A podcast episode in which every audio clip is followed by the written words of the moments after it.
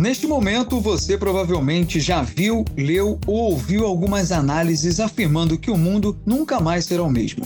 O que pouca gente tem respondido por ser realmente difícil de prever é como será esse novo futuro. Crises geram mudanças permanentes e elas aceleram o curso da história redefinem uma sociedade e tendem a manter essa marca ao longo de muito tempo, como foi o caso da peste bubônica na Europa da Idade Média e da Grande Depressão de 1929 nos Estados Unidos. Mas será que estamos prontos para tantas mudanças? Para falar do assunto, o convidado de hoje é Cássio Fernandes Coelho, mestre na área de infectologia e professor de Ciências Biológicas da UCB. Eu sou Thaleson Martins e no episódio 15 do Podcastelo o assunto é o novo normal e como isso nos afetará. Professor, muito obrigado pela sua participação.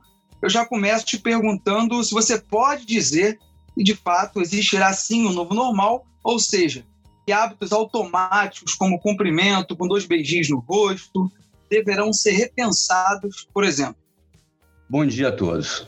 Bom, a, a, questão do novo normal é uma questão que está ou estará é, intimamente ligado ao grau de educação de uma população, né? Evidentemente, novas atitudes e novos hábitos serão implementados pelo, pela questão traumática dessa pandemia, não é?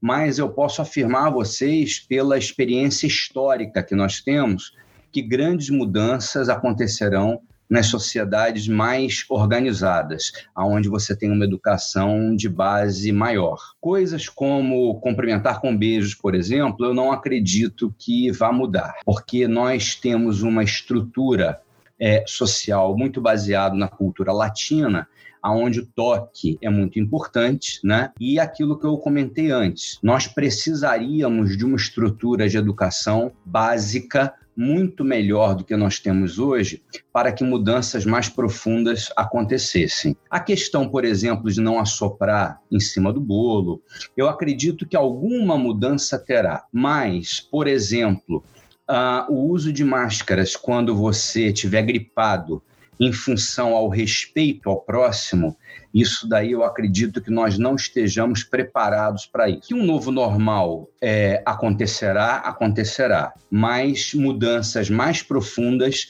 que vão se traduzir em vantagens para a saúde pública, para a saúde coletiva, essas mudanças mais profundas nós deveremos observar em sociedades mais estruturadas do ponto de vista educacional. Até ressaltando, professor, é, com relação à máscara, né, você citou em algumas culturas, o, o, uso da máscara já vem sendo utilizado. Vou te dar um exemplo. No Oriente, a gente sempre vê alguma imagem do trem ou do metrô, enfim, qualquer lugar usando a máscara e, e, já é cultural. Então, você acha que aqui no Brasil, por exemplo, especificamente no Brasil, será muito difícil implementar isso daqui para frente? É, e você indica essa máscara a gente utilizar a longo prazo ou não há essa necessidade? Olha, para todos, depois que esse processo pandêmico é, é, estiver na, no nosso retrovisor, o uso constante da máscara não é indicado.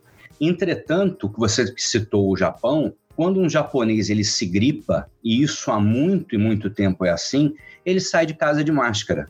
É uma, é uma atitude de respeito para com os outros que ele terá contato ao longo do dia. Né? E ele tem o hábito de trocar a máscara de, de tantas em tantas horas. A gente sabe que uma máscara ela satura por umidade da própria respiração, ela satura entre duas e quatro horas. Então você tem que levar é, mais de uma máscara para a rua. Mas o, o, japonês, que seria a, a, expressão máxima desse respeito com o próximo, ele também não usa máscara direto é, se ele está saudável, né? Quando ele está doente com alguma síndrome respiratória, ele faz isso por uma questão principalmente de respeito ao próximo. E é nesse ponto que eu, que eu bato sempre na mesma tecla, que eles têm uma educação é, de base sólida há muitos e muitos séculos. Né? Então a gente ainda tem que andar muito aí nesse, nesse sentido para chegar perto. Né? Mas alguma mudança, como eu falei, é claro, porque está sendo um processo muito traumático.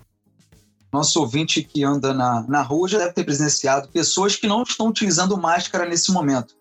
E aí é a questão da empatia também. Né? Existe toda essa preocupação, porque você usando máscara, você não apenas se protege, protege todo mundo. Infelizmente, como você disse, é uma questão cultural, a gente sabe que isso vai demorar muito tempo. Agora, o professor, eu quero falar com relação aos restaurantes, né, esses ambientes de self-service, por exemplo.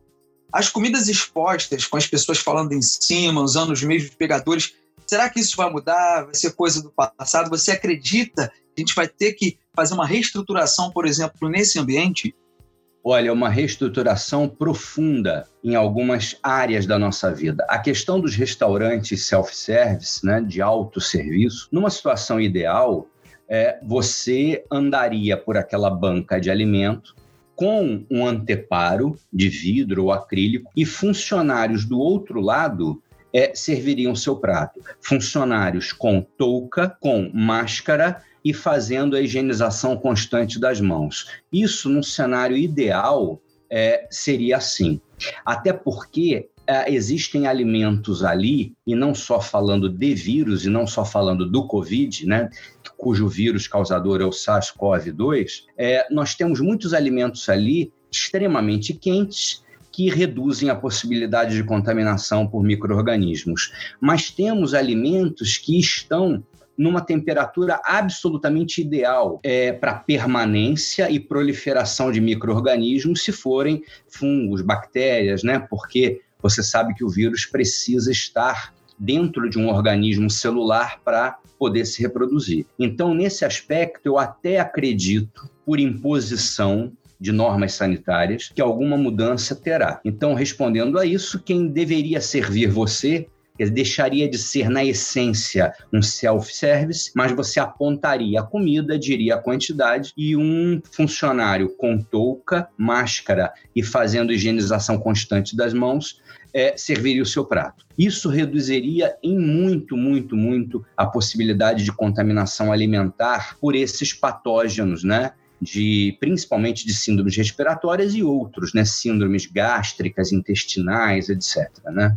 Certo. Agora, a minha questão é com relação ao ambiente. Aqui no Rio de Janeiro, né, as pessoas não estão respeitando muito bem a quarentena em alguns bairros. Tive alguns exemplos na televisão. Os shoppings foram reabertos há pouco tempo, né, até com possibilidade mais para frente de voltar a fechar. Existe toda essa negociação, porque infelizmente nem todos estão respeitando as normas que foram implementadas. Aí eu vou te perguntar o seguinte: ambiente aberto e ambiente fechado. Queria que você especificasse a grande diferença. Você está aqui à praia, nós estamos no Rio de Janeiro, apesar do inverno, né? O carioca adora praia em qualquer época do ano. E a praia é um ambiente muito grande, aberto, e eu queria que você explicasse se existe essa possibilidade também da proliferação na praia e a diferença do shopping praia e se de fato os dois devem ser evitados ao máximo.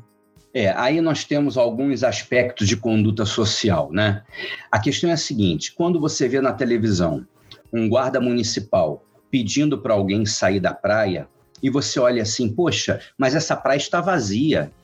O, o indivíduo ele não tem ninguém perto dele num raio de muitos e muitos e muitos metros, né? Você fala que exagero? Não, não é porque o problema é o seguinte: uh, se não houver esse tipo de ação educacional, e pedir a pessoa para sair da praia, que num primeiro momento não oferece risco nenhum por a pessoa estar tá praticamente sozinha, a questão é, deixa um, outro chega, outro chega. Então, é mais ou menos aquela teoria da janela quebrada, né? Se você quebra uma janela do prédio e o poder público não faz nada, então esse prédio vai ser ah, paulatinamente vandalizado. Na hora que uma janela é quebrada e você pune aquele indivíduo vândalo que quebrou aquela janela, você estanca a questão comportamental. Então, o grande problema de você, por exemplo, tirar pessoas de ambientes muito abertos, ainda que não haja aglomeração, é para que a aglomeração não venha a existir. Agora, em locais é, fechados, é claro que a concentração do vírus vai estar tá aumentada, né? Circulação de dutos de ar condicionado e tal. E aqui é importante dizer o seguinte: nós, é, nesta área de infectologia, nós temos um conceito chamado de dose mínima infectante. O que, que, é isso? É a menor quantidade de um agente causador de doença que você precisa para te causar esta doença. É a menor quantidade é, necessária para que eles consigam pular as nossas primeiras defesas imunológicas. Então, trocando em miúdo, ninguém fica doente uh, de uma doença viral, como é o caso do Covid-19, com um vírus. Ninguém fica gripado com um vírus. Você vai precisar é, se contaminar com um lote inicial que nós chamamos de carga infecciosa inicial mínima ou carga mínima inicial. Ah, essa é a grande diferença de ambientes fechados para os abertos. Além disso, em ambientes fechados, existe muito mais a probabilidade de você contaminar objetos. Passou a mão no olho, uh, tossiu na mão, aí vai, aperta um botão do elevador, bota a mão no corrimão de uma escada rolante, pega em utensílios de um restaurante, por exemplo, então, nós temos esses dois aspectos que diferem ambientes abertos dos fechados. É claro que ambientes abertos extremamente aglomerados, como a gente vê, por exemplo, na região de compras populares, 25 de março na, na, em São Paulo, né? e Saara no Rio, é claro que nós temos um problema de uma concentração maior. Agora, em ambientes fechados, nós ainda temos o pesadelo da contaminação dos objetos. E vale lembrar aqui que dependendo da superfície aonde o vírus, por exemplo, do Covid-19 é, consegue se estabelecer, ele vai conseguir ficar viável ali é, por até dias. Então, essa é a grande diferença. Realmente, aglomeração nessa hora não dá. Ainda não é hora para nós termos interações que determinem grandes aglomerações. Então, até falando nisso, professor, recentemente, né, Aqui no Rio de Janeiro, o estádio de futebol, por exemplo, vai ser reaberto, né? Por enquanto, está assim, né? A gente não sabe se vai haver alguma mudança. Então você é totalmente contra, né? Porque o estádio, uma porcentagem, digamos, um jogo com 20 mil pessoas, mesmo com distanciamento de, de 4 metros, como está sendo orientado, o risco é muito grande ainda, né? É, o risco é grande. Apesar de da gente precisar de uma base de conhecimento para essa doença muito maior do que nós temos hoje, mas nós temos a questão que eu faço um paralelo uh, da emoção do jogo no calor do jogo com o praticante de esporte. Evidentemente, a, a, o nosso organismo muda o funcionamento, a, a adrenalina sobe, você vai ter uma frequência cardiorrespiratória maior e, uh, por incrível que pareça, um indivíduo vendo um jogo apaixonadamente pode contaminar o ar que está à sua volta com muito mais eficiência, vamos dizer assim, do que um indivíduo quando está calmo, tranquilo, só andando na beira de um calçadão de uma praia, por exemplo. Então, nessa situação, o risco ainda é maior. Agora, vamos falar né, de um ambiente também muito importante, os locais como escolas, né, universidades, academias. Como é que vão ser esses protocolos agora, na sua opinião, para evitar esse contágio? Evitar é uma palavra muito forte. As nossas medidas nesse início da volta uh, dessas atividades, como atividades físicas em academias e escolas, todo o nosso esforço vai ser para mitigar ao máximo essa transmissão, né? porque é uma transmissão é, aérea e aí é muito complicado. Então, o principal vai ser manter o distanciamento entre as pessoas de no mínimo aí um metro e meio. E olha a complicação disso dentro de uma sala de aula, né? Ou dentro de uma academia. E uh, manter uma circulação de ar constante nesses ambientes. A gente, por hora, vai ter que esquecer ambientes fechados, né? Então a gente vai, volta para a sala, volta para a academia, mas uma circulação de ar vai ter que ter, e além, é claro, dos, dos cuidados fundamentais pessoais, como o uso de máscara, né? E esse distanciamento de no mínimo um metro e meio a dois de pessoa a pessoa. Agora, uma pergunta, é, é difícil de responder essa daqui, tá? Mas a gente tem que fazer. Na sua opinião, com o surgimento da vacina, a ameaça do coronavírus vai ser como uma gripe, por exemplo? Sempre vai existir? Ou você acha que ela vai poder ser erradicada? É, você tem toda a razão quando fala que essa resposta é complicadíssima, até porque ninguém pode responder isso com absoluta certeza, porque nós estamos vivendo um processo novo, né? Então a, a gente vai ter que ver como é que esse vírus se comporta. Uh, eu, particularmente, opinião pessoal de um profissional da área, eu acho que ele vai ficar circulando por aí durante pelo menos muito tempo. Porque, veja bem, uh, ele é um vírus de síndrome respiratória. Ele é um vírus da família dos coronavírus. Ah, nós tivemos outras epidemias graves e até pandemias por outros coronavírus desde o início é, do milênio. Né? Começou lá com 2002, 2003, com a síndrome respiratória aguda grave, a SARS. Depois tivemos é, epidemias sérias no Oriente Médio, com o MERS, que também são vírus da mesma família, mas que houve contenção. No caso do, do SARS, por exemplo, no início do milênio, ele conseguiu se espalhar para 27 países. O que nem de perto é o que nós estamos vivendo hoje. Se você pegar o site da Universidade John Hopkins, que coloca em tempo real a contaminação por esse coronavírus, você vai ver que as ilhas mais remotas do Pacífico, do Atlântico, do Oceano Índico têm casos desse, desse coronavírus atual, não é? Então a gente não sabe ainda Agora, uma coisa é certa, a vacina vai sair. Uh, pode até que, ser que demore um pouquinho para uma vacina mais eficiente, mas ela vai sair. E isso certamente vai promover o controle dessa doença. Se ela será erradicada como um todo, eu não acredito, porque nós temos ainda uma variável aí. Ela teve o seu início, no seu início, um caráter zoonótico muito forte. O que, que é isso? Existem reservatórios animais é, que muitas vezes simplesmente albergam esses vírus, e outros reservatórios animais que podem fazer recombinações virais desse vírus com outros vírus de síndrome respiratória. Quando nós falamos em zoonoses, que são doenças infecciosas que você pode achar o agente infeccioso, tanto no homem, na espécie humana, como em animais vertebrados, né? Peixe, réptil, anfíbio, ave, mamífero. Então, quando você tem uma zoonose, a, a gente procura não falar em erradicação, porque é muito complicado, porque você tem animais na natureza que conseguem hospedar esses agentes infecciosos. O que nós falamos nessa, nessa área, quando acontece isso, uh, de uma maneira bem otimista, uh, nós falamos em conseguir o controle, que é baixar essa doença para um nível endêmico, não epidêmico. Uma doença endêmica é aquela que você espera a ocorrência dela durante uh, o ano. Algumas são perenes, outras são sazonais, acontecem mais no inverno, mais no verão e tal, mas nós esperamos que ela vá acontecer sempre, uma doença endêmica, e nesse caso, novos hábitos, a vacina e medicações é, específicas, que nós chamamos de antivirais, vão certamente controlar essa, essa doença. Agora, se você me permite, não querendo ser é, um cavaleiro do apocalipse, outras pandemias virão.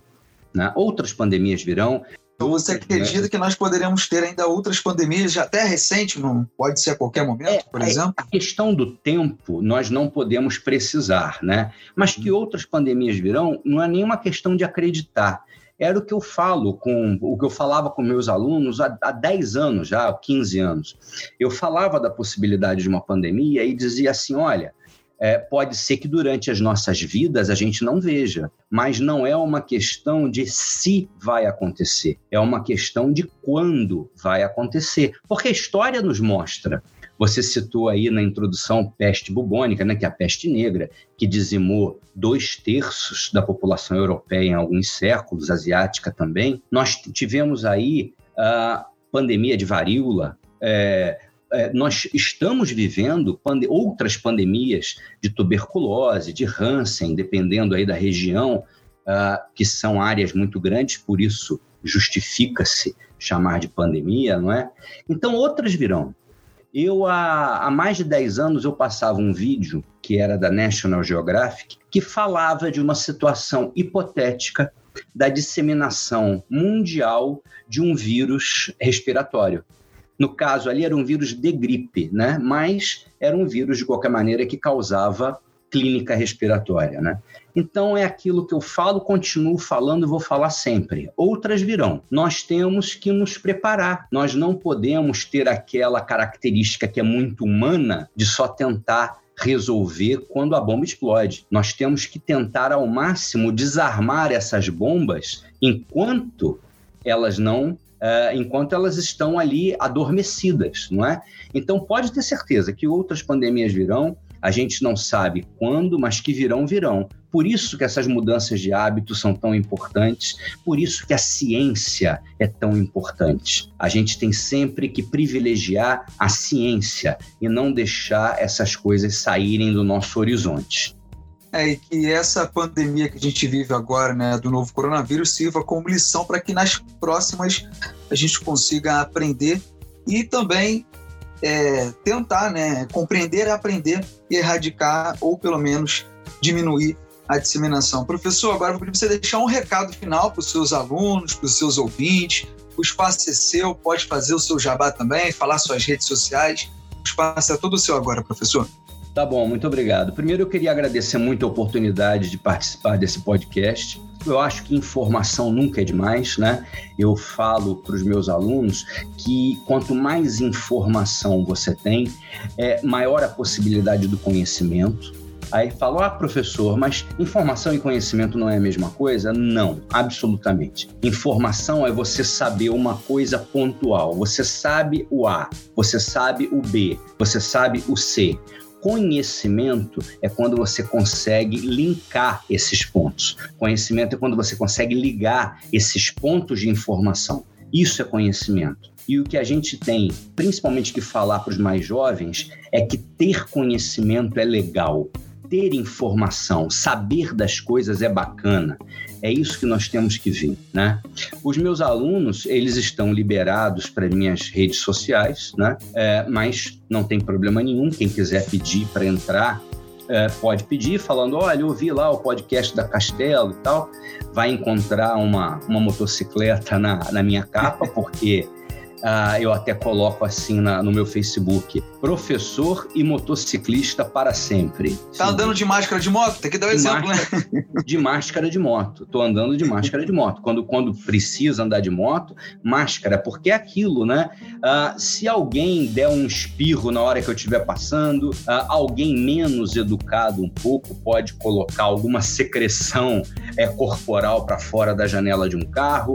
E a gente tem que pensar nisso tudo. Então, quando nós temos conhecimento, nós sabemos no, nos proteger melhor, né? Então, você pode encontrar, é, eu só tenho Facebook, você pode encontrar lá Cássio Fernandes Coelho, apareceu uma moto na capa, sou eu. Pode deixar que a gente vai colocar também aqui na descrição. E esse foi mais um Podcastelo que contou com o texto de Rafaela Carrilho edição de Matheus Caos. Nos ouça nas principais plataformas ou no site www.castelobranco.br. O recado de hoje: fique em casa se puder, não esqueça da máscara. Até a próxima.